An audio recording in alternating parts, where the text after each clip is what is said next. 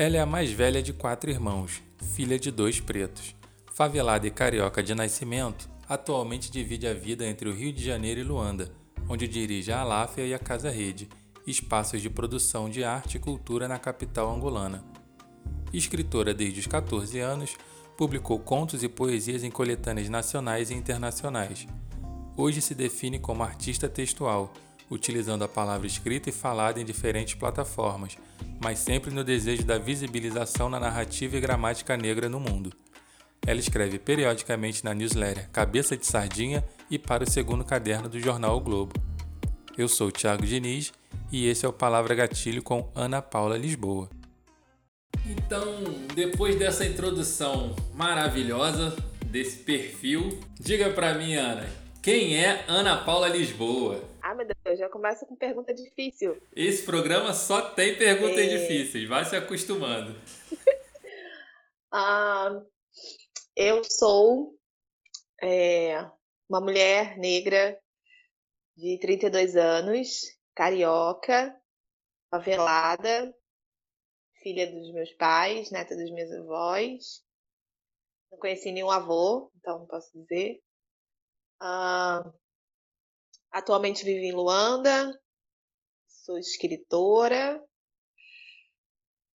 gosto de comer e gosto de ir à praia, apesar de já estar três meses sem ir à praia, estou um pouco nervosa com isso. Uh, acho que resumidamente é isso. Sou muito mais. Mas agora que eu lembre. É, até, até pela sua mini bio, né? Eu sei que você é muito mais mesmo, né? Ai, minha mini. É muito difícil. É, olha, a mini bio é o drama da minha vida já há alguns anos. não é uma coisa de hoje, não. Já tem um tempo que é difícil escrever, porque eu sempre fiz muita coisa, desde muito jovem. Então, e eu tenho uma coisa que, né, não deveria ser um privilégio, mas, enfim, acabo exercendo esse lugar, que é a possibilidade de falar de mim em primeira pessoa há muitos anos. Não é uma coisa recente na minha vida. Então eu sempre tive que me definir, assim, há muito tempo. Então é, sempre foi um drama ter que escolher o que, que era mais importante para me definir para caber em cinco linhas, sabe? Sempre gostei de fazer muita coisa. Nunca nunca me vi como uma especialista em alguma coisa, assim. Sempre foi tipo, ah, eu vou fazer isso e depois eu vou fazer isso. Eu queria fazer, tipo, cinco faculdades, sabe? Sempre gostei de muitas coisas, todas de humanas, claro, né? Nenhuma que precisasse fazer contas. Mas. fazer miçanga também ou não? Já fiz miçanga. Já, já meu fez primeiro, miçanga? Meu primeiro empreendimento, eu tinha acho que uns 12 anos. A minha tia, inclusive, minha tia muito amada, faleceu agora também. Foi antes do Covid, né? Mas faleceu em março. E ela é, é, era a grande mentora espiritual da minha família, né? De Umbanda, mãe de santo. E eu lembro quando eu tinha uns 12 anos, ela tinha uns vidros de miçanga, né? Para fazer conta, para fazer guia, fio. E aí ela tava meio que renovando. Ela deu pra gente uns vidrões, assim, de miçanga. E eu e minha irmã começamos a fazer pulseira para vender. Foi meu primeiro empreendimento. miçanga de macumba pros outros. É ótimo. Pra gente era isso, assim, essa coisa da. Eu tava falando disso outro dia, inclusive. Que pra minha religião sempre foi algo muito do dia a dia, sabe? Era minha tia. Ela, ok, ela era mãe de santo, mas ela era minha tia antes disso, assim, ou na maior parte do tempo. Então, isso sempre foi algo muito presente, assim, na nossa vida. Não tinha isso de, ah, isso aqui. Claro que tinha o lugar do sagrado, né? A gente sempre entendeu aquilo como algo diferente do, da vida. E, mas, ao mesmo tempo, fazia parte da vida, não era algo separado, assim. Então, acho que tem, tem isso também, né, do, do barracão, das casas de santo fazerem parte da, vi da vida no sentido físico até. Tipo, a, o barracão da minha tia era o primeiro andar da casa dela e ela morava Entendi. no segundo. Então, isso tava tudo ali, sabe? Não era um voo para algum lugar, era a vida mesmo. Sim, sim. Entendi. Isso com 12 anos, né? Acho que sim, eu devia ter uns 12, 11, 12, 13, sim, mais ou menos. Era, não foi muito mais que isso, não. Nessa época, você se lembra Se, já ti, se você já tinha alguma relação com a palavra? Cara, assim, a palavra. Ou, ou se tinha, qual era? A palavra na minha vida. A minha família é uma família de escola de samba. Né? Minha família. Boa parte da minha família é da Tijuca, ali Borel, Salgueiro, Formiga. Então, a minha família tinha essa relação com o samba. Eu sempre tive essa relação com o samba desde muito cedo, com a música. Acho que a, a primeira palavra da minha vida foi a música. Foi o samba, o pagode, as rodas de samba. Então, por mais que eu não tiver, eu não fui uma criança adolescente que cresceu com o livro, né, com a palavra escrita, mas eu cresci com a palavra cantada, com a palavra ouvida. Então, até hoje é, a música, e depois outras músicas, né? As músicas que eu escolhi, sei lá, o rap, é, os, os pagodes mais da minha geração, né? Que eu já escolhia. Tudo isso é palavra, tudo isso estava muito próximo já. Sim. E você acha que isso, de alguma forma, é, tá na sua escrita hoje? Tá, muito. Foi muito essa, re, essa relação com, com, com, com samba, com as rodas de samba que você falou. Sim, sim. Não, a música, por exemplo, né? Eu tô escrevendo meu primeiro romance. Opa! Enfim, parei. Quer dizer, parei não, né? Parei nada. Por isso, por isso é que tá uma loucura a minha vida, porque além de uma pandemia. Olha, olha aí uma notícia, uma notícia quase break que news. em primeira, vou dizer que é em primeira mão, hein? break, break news, break news. Olha essa notícia do podcast Romance de Ana Paula Lisboa. Que maravilha. Já tem data prevista, Ana? A data é quando eu conseguir terminar, né, amiga? Quando eu conseguir, tipo. Eu não sei. Eu, mas assim, eu, eu tô. Não, antes, né? Respondendo a outra pergunta. É, quando eu comecei a, a fazer esse. pensar essa história, é, construir um pouco que história é essa que eu quero contar, pensar o romance é uma coisa muito não é distante, mas é, é uma produção grande, né? Então, o que, que eu fiz? É, eu destrinchei esse romance em uhum. partes, e aí eu não queria pensar as partes como capítulo. E aí, primeiro eu pensei, o que, que é o que, que é o, o, enquanto obra, né? O que, que é o grande que eu conheço, que é mais próximo de mim? É o disco, é o CD, é a música. Então eu tô pensando no meu livro como um disco, na real. Assim. Olha só que eu, maravilha. Eu pensei ele em 12, em 12 faixas é, e não, e não 12 capítulos, né? É, ok, as faixas são capítulos porque não é música que eu tô fazendo, eu tô fazendo texto. Mas eu penso ele em faixa. É, então, e eu gosto muito de ouvir disco. Eu, eu, eu, não sou uma pessoa que gosta de single, de artista, assim. Tipo, não, eu gosto de ouvir o disco inteiro, eu ouço do início mesmo. Bate fim, aqui, bate aqui que eu também vezes. faço a mesma coisa.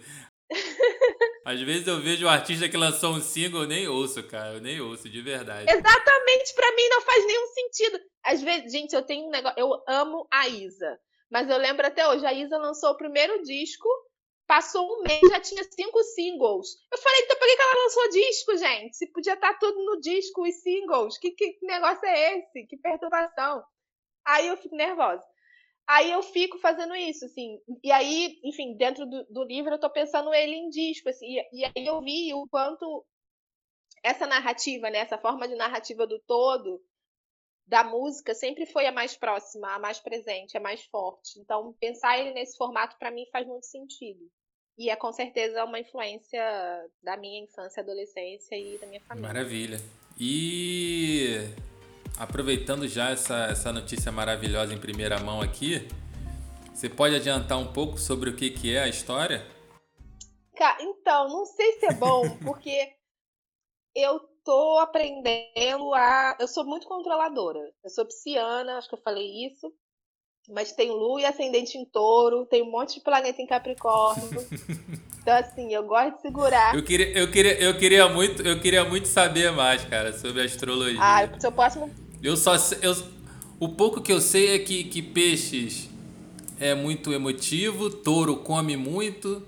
Esses aí são os estereótipos. É, os estereótipos, é o que eu sei, entendeu? É o que eu sei, eu não sei muito a fundo. A pessoa pergunta. Tem que fazer um próximo podcast só de. Não, pode ser, pode ser, né? O quanto a palavra pode influenciar na astrologia e vice-versa. Sim, nossa, você vê muito. Eu tenho, por exemplo, eu amo o Caio Fernando Abreu E o Caio F era astrólogo também.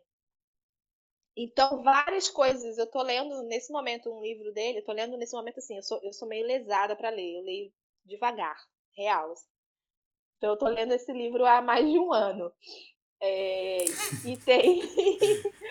e é um livro pequeno, não é? Não, um eu tô rindo, grande. eu tô, eu tô rindo porque eu tô rindo porque eu tô, li, eu tô lendo um livro também do Murakami. Já deve ter já uns quatro meses. Quatro ou cinco. E é um livro, sei lá, duzentas e poucas páginas. Não chega nem a 300. Eu sou muito lesada. E eu leio vários livros ao mesmo tempo também. O que faz com que demore mais tempo ainda lendo aquilo, né? E aí o Caio F. Sua cabeça não dá um nó, não? Não, eu sei, tota, eu sei totalmente que, que, que eu tô lendo, que história é qual. É tipo ver quando você. A novela tem novela das seis, das sete, das oito. Você vê três novelas por dia, você não confunde história. Você tá, sabe qual novela você tá. Livro é a mesma coisa. Pra faz sentido, faz sentido. Série, tem gente que vê várias séries. Vê várias séries ao mesmo tempo.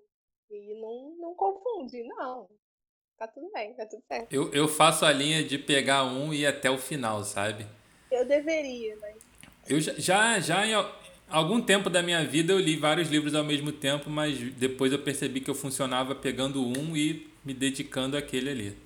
Mas enfim, o importante é que a gente está lendo, né? Também cada um no seu Sim, tempo. Eu acho que cada um tem um. O tempo é uma grande construção social, né? Então, é... cada coisa tem tempo, cada pessoa tem um. A gente fica tentando muito padronizar. A gente criou um relógio, inclusive, para isso. Claro. E os fusos horários, inclusive, para isso. Aqui já são, já é bem tarde, inclusive. É, mas no fim o que funciona mesmo é o ritmo interno, o ritmo de cada um. Exatamente. É, assim, eu sei que você, como diria o grande Yuka, né? Saudoso, saiu de banda serpenteando como um peixe ensaboado, né?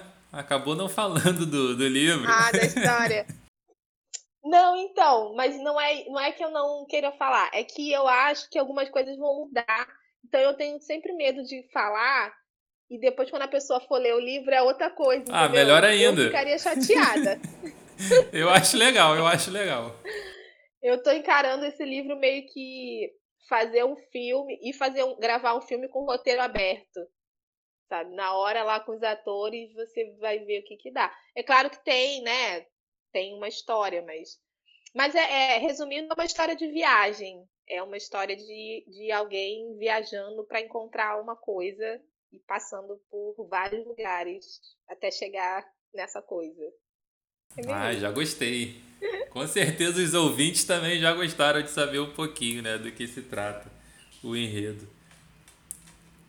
E deixa eu te falar, Ana, é, você sofreu. Não que você tenha cedido alguma pressão, né? Mas você sentiu alguma pressão para escrever esse livro? Você que já participou diversas vezes da Flup, Flip, vários encontros literários e também escreve no jornal. Enfim, você sentiu alguma pressão para escrever um romance? Ah, eu senti a expressão da minha vida não acaba nunca. É, eu, eu sou a pessoa que eu, eu corro de editora, cara. Já recebi várias propostas e eu não respondo e-mail, não respondo WhatsApp. Eu fico me sentindo mal, inclusive, porque eu fico tipo, caralho, um monte de mulher preta no mundo querendo publicar e as editoras atrás de mim e eu, tipo, não escrevo livro, sabe? Mas não sei, assim, é uma pressão, mas também é uma pressão. Assim, por exemplo, né? Se eu quisesse escrever qualquer história, eu poderia já ter um livro. Ou se eu quisesse escrever um livro de não ficção, por exemplo, né? Contar alguma coisa da minha vida, da minha trajetória, ou da favela, ou enfim, sabe? Que é um pouco uma narrativa que as pessoas esperam de uma mulher preta, eu poderia já ter um livro. E eu escolhi é, que eu, não, eu, não, eu, eu sempre pensei muito, desde que eu quis ser escritora, desde os meus 14 anos, eu imaginava qual seria o meu primeiro livro, que história eu ia contar. Eu não sabia. Olha só. É, não ficava planejando, mas eu imaginava, assim. Então eu, eu, eu tô tendo muito carinho com esse primeiro livro, porque ele é um livro muito para mim também, sabe? Uma realização minha. E eu não quero contar qualquer história. Então, por isso que ele vai sair no tempo que ele tiver que sair. É claro que também, assim, né? É, como uma boa pisciana, eu fico lá sofrendo, revivendo, relendo, achando que tá tudo ruim. Então, também tem uma coisa de tipo, não, tem que sair, tem que estar tá no mundo. Senão eu fico enrolando para sempre. Mas eu também não quero que seja qualquer coisa, não quero que seja qualquer história.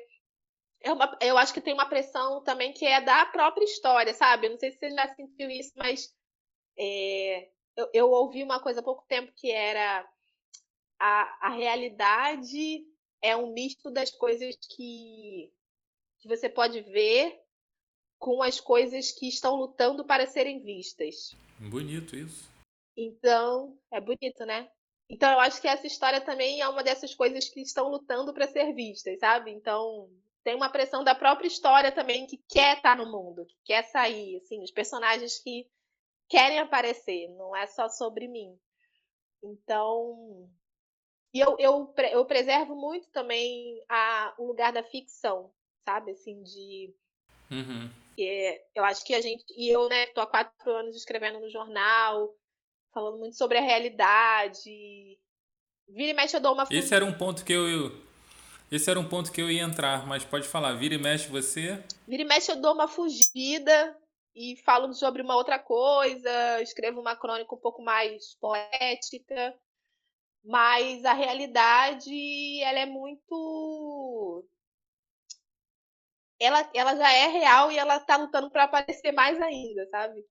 Então, tem isso também, assim. Então, eu, eu acho que a ficção, ela é um lugar que... Ela é um lugar de, de um lugar sagrado, quase, sabe? Assim, de você poder inventar um mundo, inventar pessoas, inventar lugares, inventar sensações, coisas que nunca foram ditas, que nunca foram vistas. É, é um, é, é, um, você ser um semideus, quase, uhum. sabe?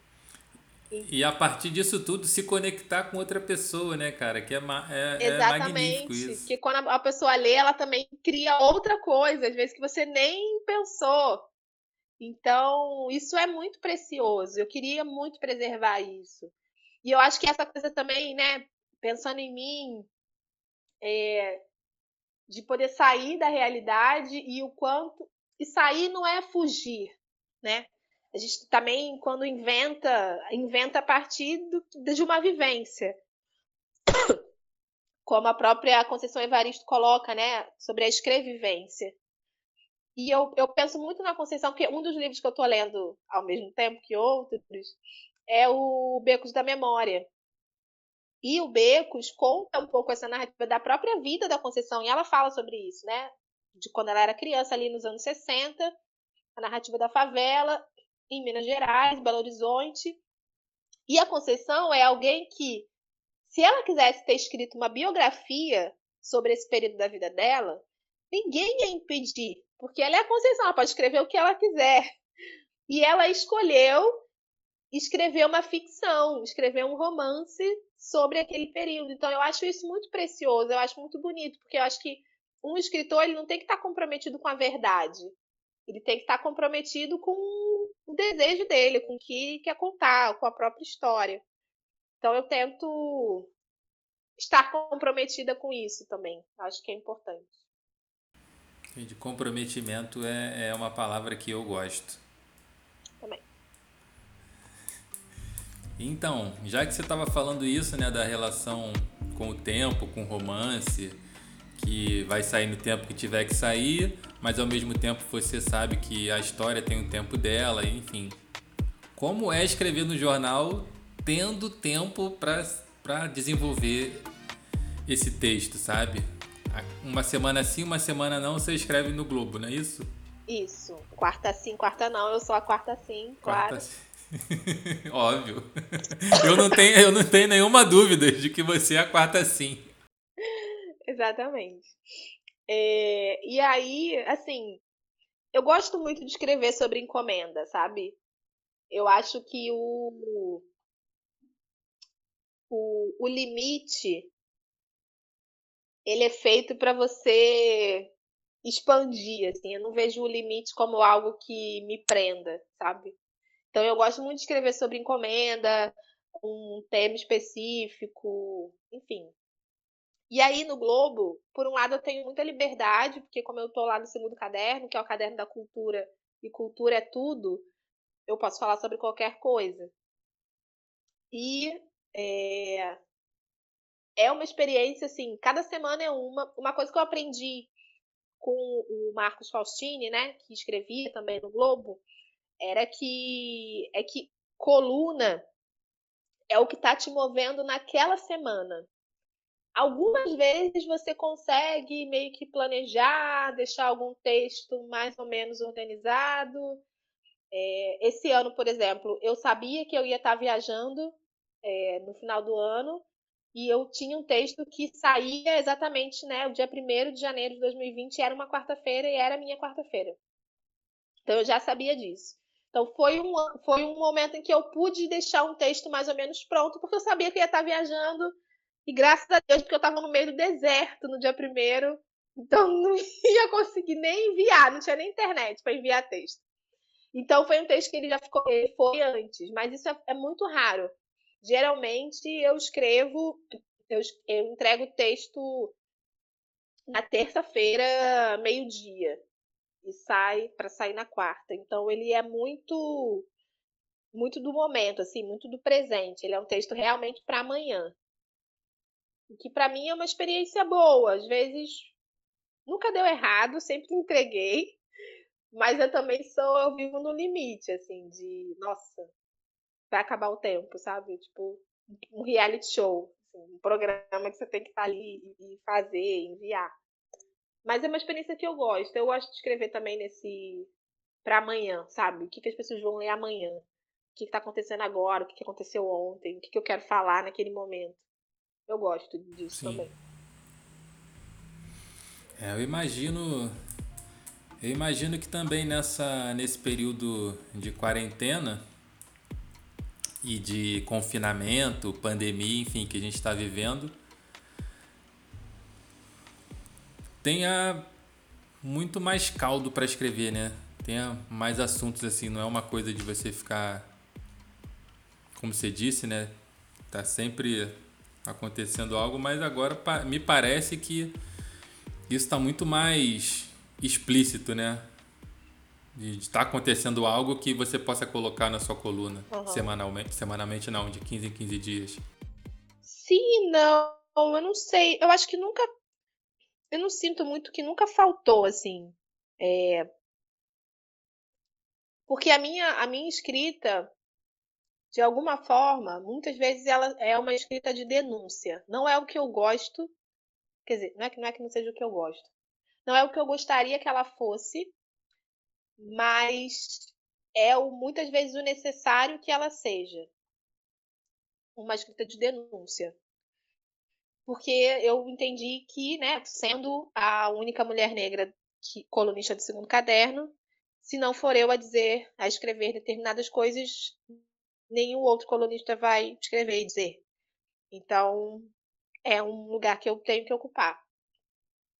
É, e aí, assim, denúncia nunca faltou. Não teve uma semana da minha vida, né, nesses quatro anos, em que se eu quisesse denunciar alguma coisa não tivesse tema. Não, não teve esse momento. Mas é, eu também aprendi nesses quatro anos a me dar alguns respiros. Porque é isso, a denúncia nunca faltou e acho que Sinceramente, não acho que nas próximas semanas, meses, anos, décadas vá faltar. Então, eu, eu tenho aprendido a me dar alguns respiros e a falar também sobre outras coisas, ou a trazer essa denúncia, não necessariamente no grito, mas é, também a gente pode fazer denúncias de outras maneiras, escrever de outras formas, testar outras formas de narrar ou de se colocar mesmo. Então, sempre também é um teste. É, mas nesse momento é ainda mais estranho, porque às vezes eu não quero falar. Eu fiquei. Eu voltei efetivamente a estar na rua, né, há duas semanas atrás, aqui em Angola, que as coisas voltaram um pouco. Então, eu fiquei três meses em casa, tinha semana que eu não queria ficar falando de pandemia, eu queria falar sobre outra coisa. E fora que é isso também, tá todo mundo falando já disso. Ai, não quero. O que, que eu quero, sabe? Então, é muita informação, né? A gente está muito imerso em conteúdo, em informação, em, em denúncia. E agora também todo mundo acha que, tá, que vai denunciar tudo, né? Faz duas semanas que o racismo acabou. Só que não. É... Então é muita coisa. E eu trabalho, né, nas redes sociais, assim, eu faço um todo todo toda lua nova eu faço um jejum, faço um retiro espiritual e uma das coisas é ficar menos. Mas eu tenho que entrar em redes sociais pelo menos três vezes por dia. Fora que é isso, eu estou em outro país, as pessoas, né, precisam falar comigo, só tem a internet. Se eu não respondo minha mãe, já acha que eu morri de Covid. Então eu não posso também, tipo, falar, não vou sair uma semana, sabe? Não, não posso. Então isso faz com que essas informações nunca deixem de chegar. Entendi. É, pegando um gancho no que você falou da, de escrever sobre denúncia e tal, você, como disse, está escrevendo no jornal há quatro anos, mas antes disso você já frequentava o, digamos, podemos chamar de meio literário, enfim, o canto literário. é, o, a esquininha literária ali, né? Essa esquininha literária. Mas, enfim, como você vê esse, esse meio literário, ou a esquina, ou o canto, como você prefira, atualmente? Você acha que ainda é, ainda é? Na sua opinião, né? Na, eu tenho a minha opinião já bem formada. Na sua opinião, você acha que ainda é um lugar de branco, rico, herdeiro, hétero, cis, muitas vezes velho.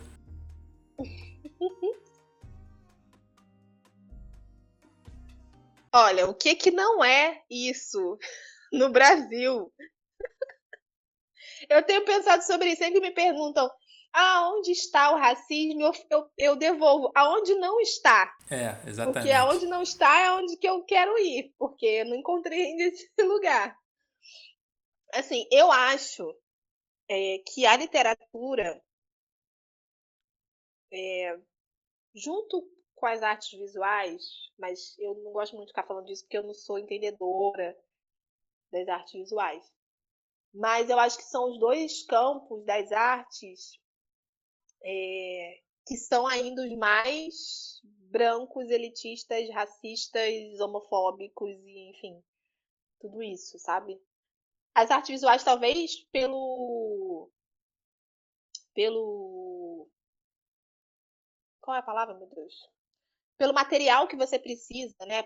Pelo custo, assim, produzir um quadro sim, ou mesmo sim. uma fotografia, né? Exige um custo é, que, por exemplo, a literatura teoricamente não tem, né? Que você pode escrever como o Gessé escreveu no celular, no trem. É, então, as artes visuais exigem. É, é, muito caro produzir, né? Não é qualquer pessoa que consegue bancar o material e depois tem todo o rolê que é muito fechado. A literatura, além do rolê muito fechado, é, a gente ainda vive num mundo né, mas fazendo um recorte para o Brasil de, assim, de mais de 30 milhões de analfabetos funcionais, em que a maioria dessa população é preta e é mulher. Então, é, quem a gente, a gente às vezes a gente fica produzindo, mas fica pensando, tá, mas quem vai ler? E aí, quem, não só quem vai ler, quem vai comprar, né? Quando, mesmo se você for alfabetizado e, e, e, conseguir ler um romance, você tem dinheiro para ir na livraria. Não, primeiro, você tem a autoestima e autoliberação para entrar numa é. livraria sabendo que você vai ser seguido pelo segurança, que vai te olhar e vai ter Sem contar o deslocamento até a livraria, né? Que a grande maioria é no Sabe? centro e na e zona aí... sul. Então você tem que se deslocar. Ainda, Exatamente. É, é muita coisa, né, cara? Exatamente. Então, é um rolê tão grande assim que assim, não é, é, pra, é feito para não ser para essas pessoas. Então, escrever nesse ambiente totalmente inóspito e. É, qual, qual a palavra? É, perigoso, né?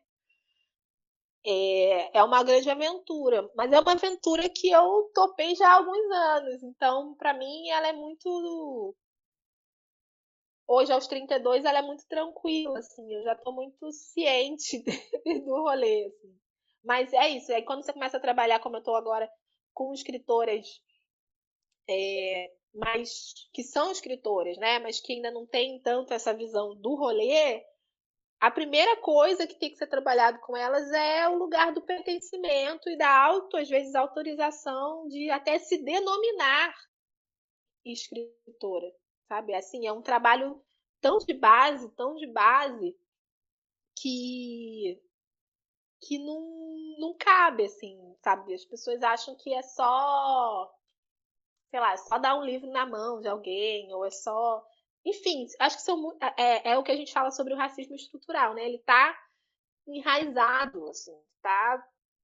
No, eu brinco que ele tá no pré-sal do Brasil, sabe?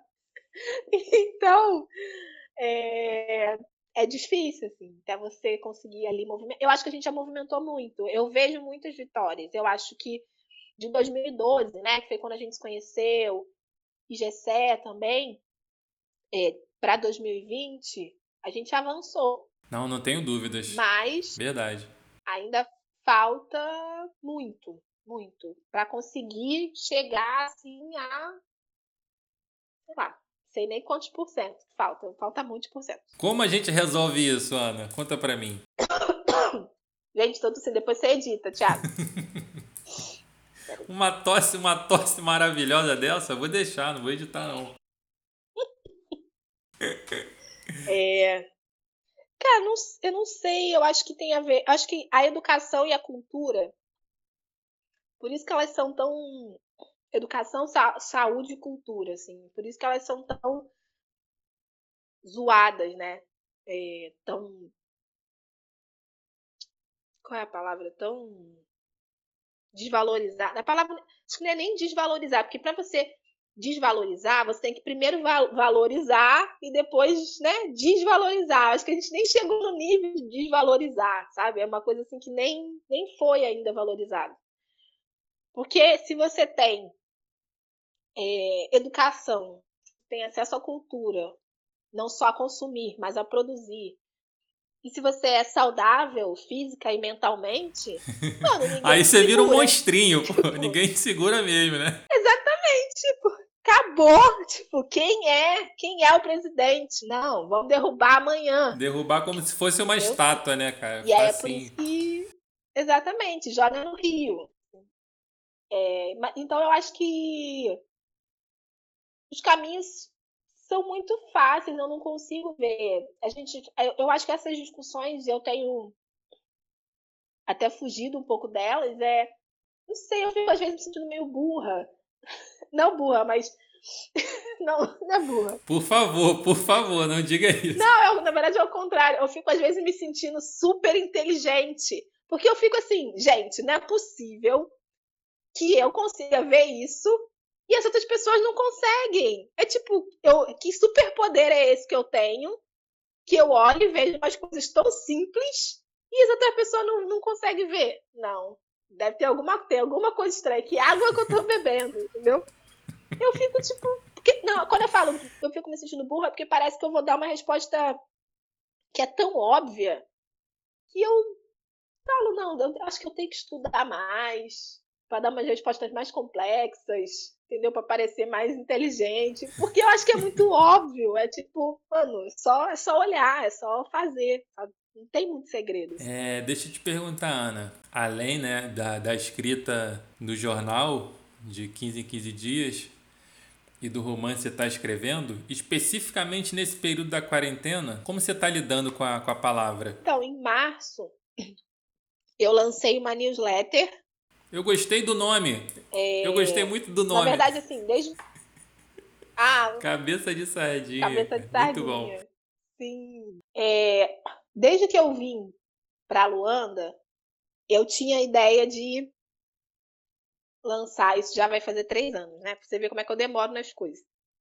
É, de lançar alguma coisa, um blog, ou alguma página, ou algo que tivesse a ver com os meus textos, que fosse uma produção um pouco mais independente, eu acho. E aí, isso foi enrolando, enrolando minha vida. E o blog tem uma responsabilidade de atualização, de produção. E assim, meu sonho real é ter uma revista, que eu ainda vou ter muito em breve, daqui a pouco. É, e aí eu vi que não dava assim para as coisas todas que eu faço e para ter algo desse tamanho. E, e aí eu comecei a ler junto com o podcast, a newsletter foi um outro, um outro tipo de plataforma também que eu comecei a acessar muito nos últimos meses de pessoas, né? E aí eu falei, cara, é isso. Acho que eu quero isso, assim, algo que eu possa enviar para alguém, que não seja um conteúdo passivo, sabe? Que você só produz e tem que esperar alguém ir lá curtir, comentar. Eu queria algo que eu pudesse ser mais ativa, assim, que eu pudesse realmente chegar nas pessoas de alguma forma. E a newsletter é um pouco isso. E o nome foi engraçado, porque eu tinha pensado um monte de nome meio conceituais, assim. E aí o meu namorado estava aqui em março, já estava com as coisas já meio organizadas para lançar e tal. E aí a gente estava conversando alguma coisa e ele falou é, de um, um post que ele tinha feito, não sei, em que um amigo dele mandou uma mensagem para ele e falou: Não, Pedro, é isso aí. Continua, continua trabalhando, continua fazendo as coisas. Você sabe, né? É melhor ser cabeça de sardinha do que rabo de baleia. E aí eu falei, mas que ditado é esse? Aí ele falou, não, é tipo, é você ser, é melhor você ser a cabeça de uma coisa pequena do que você ser o rabo de uma coisa grande. E eu falei, gente, isso faz todo sentido, é isso que eu quero, é esse meu nome. Porque o Cabeça de Sardinha é exatamente essa ideia, sabe? De ser algo pequeno. Não quero um milhão de seguidores, sabe? Eu quero falar com as pessoas ali direto. E, e tem muita experiência do meu blog, que meu primeiro blog, eu tinha cinco leitores. E era muito legal, porque eles liam mesmo. Eles liam, eles comentavam. Depois me mandavam mensagem, sabe? Assim, era uma relação com cinco pessoas, mas eram cinco pessoas que eu sabia que estavam ali comigo. E acho que a rede social você se perde, sabe? São muitas pessoas que às vezes comentam, tipo, nossa, foda, linda, deusa, arrasou, sabe? Tipo, mas você não sabe se a pessoa realmente está conectada com você. Você não, você não tem como saber, entendeu? Você acredita ali no comentário, mas não, não tem, assim, eu acho um pouco superficial. Então, claro, né? Tem as pessoas que são minhas amigas. É claro que quando eu comento eu sei o que elas estão falando. Mas tem as pessoas que eu nunca vi na vida. E aí eu fico, mano, quem é essa pessoa para me chamar de deusa? Ela me viu aonde, sabe? Eu acho isso sempre uma relação de proximidade muito estranha, assim. Mas enfim, é isso. Aí eu tenho lidado dessa forma, né? O Globo, Cabeça de Sardinha, o livro. E eu também criei uma prática que é escrever na parede do meu banheiro, no azulejo do meu banheiro. Eu tenho umas canetas, aquelas canetas de quadro branco, né? Então, quando é algo assim, uma frase ou que eu pensei, ou que eu ouvi, ou que eu li, eu vou lá e escrevo. Então, também é um, é meio que um mural, sabe? Assim, umas coisas que eu tenho que lembrar, ou que eu tenho que meio inspiracional também, assim. É a minha outra forma de lidar com a palavra também, escrever no banheiro. Olha que louco, você falou isso, já veio um nome para uma outra newsletter agora na minha cabeça, Memórias Molhadas. Muito bom. Um pouco sexual. Mas pode ser. Eu penso muita coisa no banho. É o lugar, eu acho, mais inspirador, assim. Deixa eu te perguntar, se tivesse que trocar uma ideia, dar uma dica para quem está passando por esse momento na quarentena em relação à escrita ou à palavra, o que, que você indicaria? Ou não indicaria? De fazer ou de ler? Tanto faz de ler ou de escrever. Para a pessoa que tem esse alguma relação mínima, né, ou que quer começar a desenvolver essa relação com a palavra, o que, que você poderia falar para essa pessoa? Ah, eu acho que de, de produção, é, investigar as memórias. Eu, nesse período em casa, é louco como eu cheguei a memórias do meus. Eu sempre confundo o que é o subconsciente e o que é o inconsciente. Nunca sei qual é qual. Faltei essa aula. Mas eu acessei várias memórias minhas, assim, que nem eu. Eu nem lembrava, sabe? De coisas minhas, da minha família, da infância, da minha avó. É... E eu acho que isso só aconteceu por causa desse momento, assim, coisas que, que eu lembrei, que eu pensei, conversas que eu tive, que eu fui acessando coisas. Então, acho que é um bom momento para a gente acessar memórias, para curar algumas coisas, é... ou para só lembrar também de coisas boas. Eu fiz também uma, uma lista, né, que eu chamo. Eu chamava uma lista contra dementadores. Mas agora eu estou chamando de. Ai, conjurar o patrono. Que é coisas boas para você lembrar quando bater a bad. E eu criei real uma lista, assim, um bloco de notas de lembranças. Então, investigar memórias é algo que eu indico, assim, que eu acho que é legal. Poxa, que máximo essas dicas, gostei mesmo. Vou até adotar esse de essa dica de escrever as coisas boas, né, para depois se bater uma bad você lembrar, voltar ali recorrer. Muito bom mesmo. Porque quando vem a quando vem a bad, a gente esquece, né, que a vida já foi boa em alguns momentos. Assim, a gente fica só com uma, todas as vezes que a gente sofreu, e às vezes a gente fica sofrendo, inclusive, pela mesma coisa, meio looping. É, então, lembrar que a gente foi feliz, que a gente já foi à roda de samba, que a gente já bebeu cerveja na rua, que a gente já viu o pôr do sol e o nascer do sol, sabe? Essas coisas assim. Sim, claro. Perfeito. São importantes. Perfeito. Ana, estamos chegando aqui ao final do, da nossa troca de ideia, do nosso bate-papo aqui. É, tem um momento aqui no programa que é o momento dá teu papo. Você, você pode falar o que você quiser, pode ser correio do amor, pode xingar, pode o que você quiser sobre qualquer assunto. É o momento dá teu papo. É com você. Ai meu Deus, não sei, Thiago, fiquei nervosa agora. Vai lá, pensa um pouquinho e dá teu papo. Ah, vou pegar minha foto que tá aqui pendurada, inclusive você está nela. Nossa, que honra. Óbvio que não vai dar para ver a foto, mas vou descrevê-la então, já que estou aqui. A foto da Spock, ó, da nossa, é uma, acho que a gente usou essa foto na formatura, mas é um dos dias que a gente estava lá e eu pendurei aqui no meu mural porque é muito legal olhar essa foto e ver pessoas tão bonitas e tão potentes, assim, em áreas.